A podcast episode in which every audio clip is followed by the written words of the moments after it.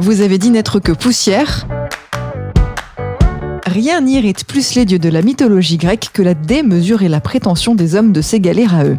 Il en va de même dans la Bible, et cela commence très tôt.